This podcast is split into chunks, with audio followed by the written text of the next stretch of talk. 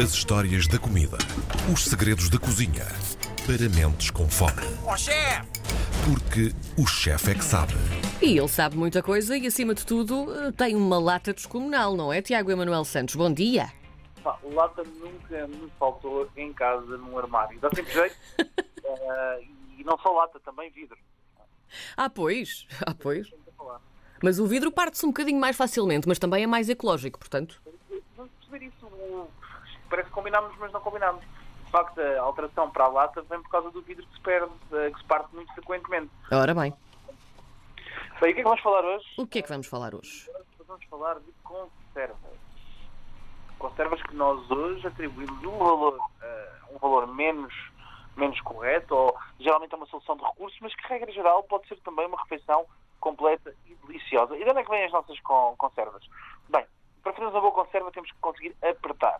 O termo apertar, etimologicamente, reza a lenda que vem de Nicolas Appert, que era um francês que inventou a conserva de alimentos em garrafas de vidro, em que dizia que seria necessário apertá-las bastante bem e utilizar técnicas como o vapor ou a água fervente para as pasteurizar. E quando é que o Nicolas Appert apresentou isto? Bem, nada mais, nada menos do que nas guerras napoleónicas, porque o Napoleão lançou um prémio para quem conseguisse encontrar um evento ou um invento que conseguisse manter comida para levar para, para utilizar nas tropas por causa das invasões napoleónicas. Porque muitas vezes havia carências de nutrientes e vitaminas Sim. e os soldados morriam. morriam. Então Sim. Nicolas Appert desenvolveu esta técnica em 1806. E em 1806 começa a desenvolver a comida enlatada, essencialmente carne e vegetais, que enlatava, eh, enlatava não, engarrafava, portanto era colocado em potes de vidro e eram levados para campo.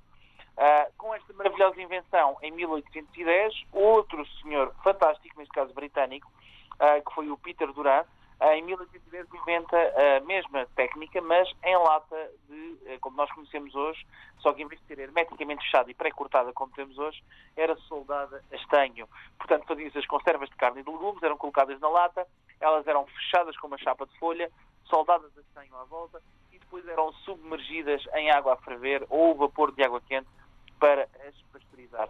E, portanto, esta foi uma grande inovação, uma inovação ah, no início do, do século, e ao conseguirmos fazer esta inovação, o que é que acontece? Começam a despoltar ah, completamente conserveiras por todo lado. Primeiro, em França, foi a origem das grandes conserveiras, principalmente com sardinhas. As sardinhas desaparecem em 1840, 1830, começam a desaparecer da costa da Bretanha e há a necessidade dos franceses começarem a divulgar por outros territórios a produção de conservas. Em Portugal, pensa-se que ah, aquela que é a conserveira mais antiga ah, terá nascido por volta de 1845, ah, portanto no Algarve, mas as teses daquelas que são as mais efetivadas e das primeiras conserveiras de grande escala foram em Setúbal. E o que é que se conservava, Karina Jorge? Perguntas tu e muito bem O que é que se conservava, Tiago Emanuel Santos?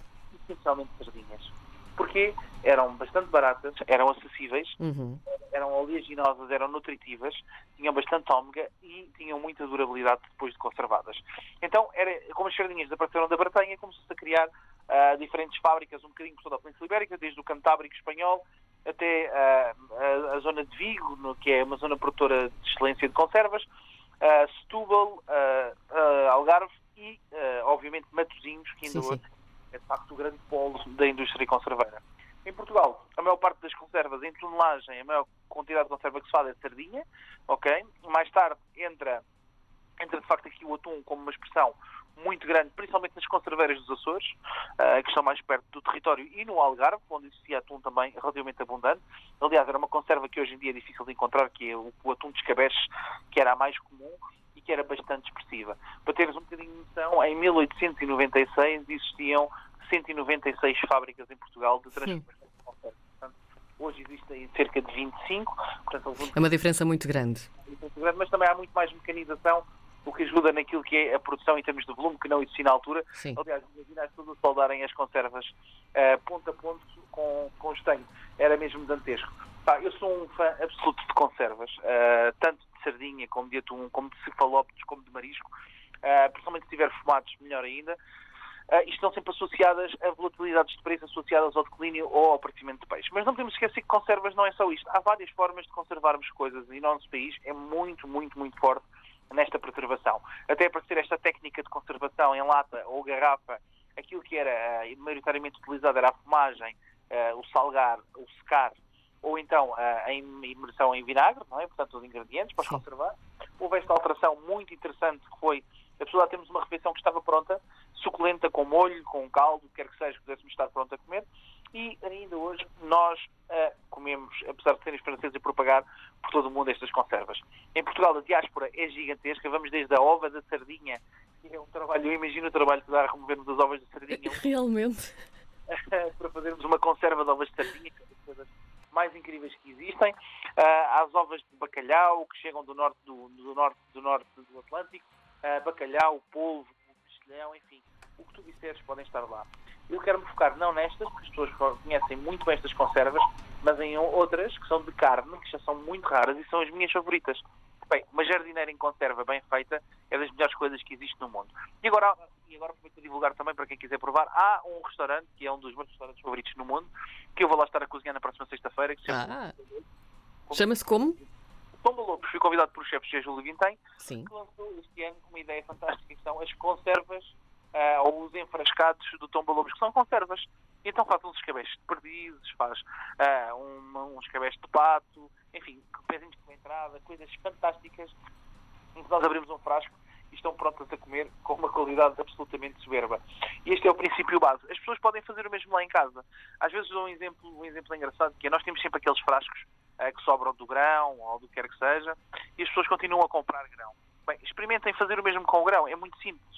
Que é, pegamos no frasco, mergulhamos o frasco em água a ferver, demolhamos o nosso grão, cozemos uma panela grande de grão, porreiro, colocamos um quilo de grão demolhado. E depois erramos nesse grão, quando está a ferver, dentro desse frasco que esteve também a ferver, enchemos dentro do frasco, a nossa tampa mergulhada na água a ferver, fechamos o frasco e temos grão engarrafado por nós em casa, com os nossos aromáticos, uh, ou outra leguminosa, como o feijão, outra coisa qualquer, pronto a utilizar sem grande esforço.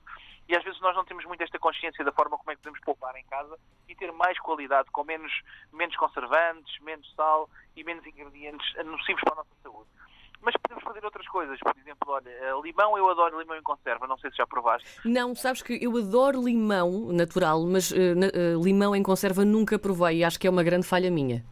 Ok, então eu vou deixar, deixar a dica para as pessoas poderem fazer limão, que é a forma de aproveitarmos o limão do inverno para o verão. Não é? Para podermos ter limão um ano inteiro. E principalmente em pastelaria funciona muito, muito bem. Uh, pegas em limão, cortas o limão uh, como se fosse em quatro, mas não podemos chegar ao fim do limão. Portanto, vamos só com a faca até ao limite do rabo do limão sem o cortar todo. Uhum. Um traço em quatro, colocamos dentro de um frasco e, e cobrimos esse frasco com água. Depois pesamos o frasco e o limão, ok? Portanto, imagina que temos um quilo de limões e frasco com água e vamos adicionar 2,8% de sal. Portanto, 28 gramas de sal e vamos deixar a fermentar durante seis meses. Ao fim de seis meses, a carne do limão não se utiliza, só se utiliza a casquinha do limão, mas ela é super intensa, super fragante. E podemos utilizar estas preparações de forma vasta. Em casa também existem os tais frascos, por exemplo, como eu estava a falar, uma das minhas coisas favoritas, que é uma bela uma jardineira, em que nós de repente fizemos uma jardineira, sobrou, uh, ou um guisado de carne que sobrou, e que não sabemos o que é que vamos fazer, não sabemos quando é que vamos, vamos comer novamente. Olha, excelente ideia. Vamos pasteurizar um frasco, guardamos, fechamos e utilizamos mais tarde. Portanto, podemos sempre fazer estes, estes aproveitamentos e até surpreender. E acreditem que fazemos um brilharete quando chegamos à casa de um amigo com uma conserva caseira nossa ou quando vamos as conservas de qualidade. As conservas em Portugal são 70% de exportação, essencialmente, ah, em termos de volume e de qualidade. Há para todos os preços, para todos os gostos. Eu sugiro que vão à descoberta das conservas portuguesas. Há coisas incríveis que são hoje em dia fáceis de conseguir comprar pela internet uh, e que são absolutamente maravilhosas, das coisas mais incríveis possíveis que possam imaginar, até de atum com presunto. que é Portanto, uh, aproveitem, desfrutem agora no verão então com uma boa saladinha, uma conserva e mantermos a nossa tradição bem viva, está bem? Portugal e conservas para sempre. Muito bem, no meio disto é preciso ter lata realmente para, para vir com este discurso todo, mas é sempre um discurso delicioso e obrigada por estares connosco sempre, todas as segundas-feiras, Tiago.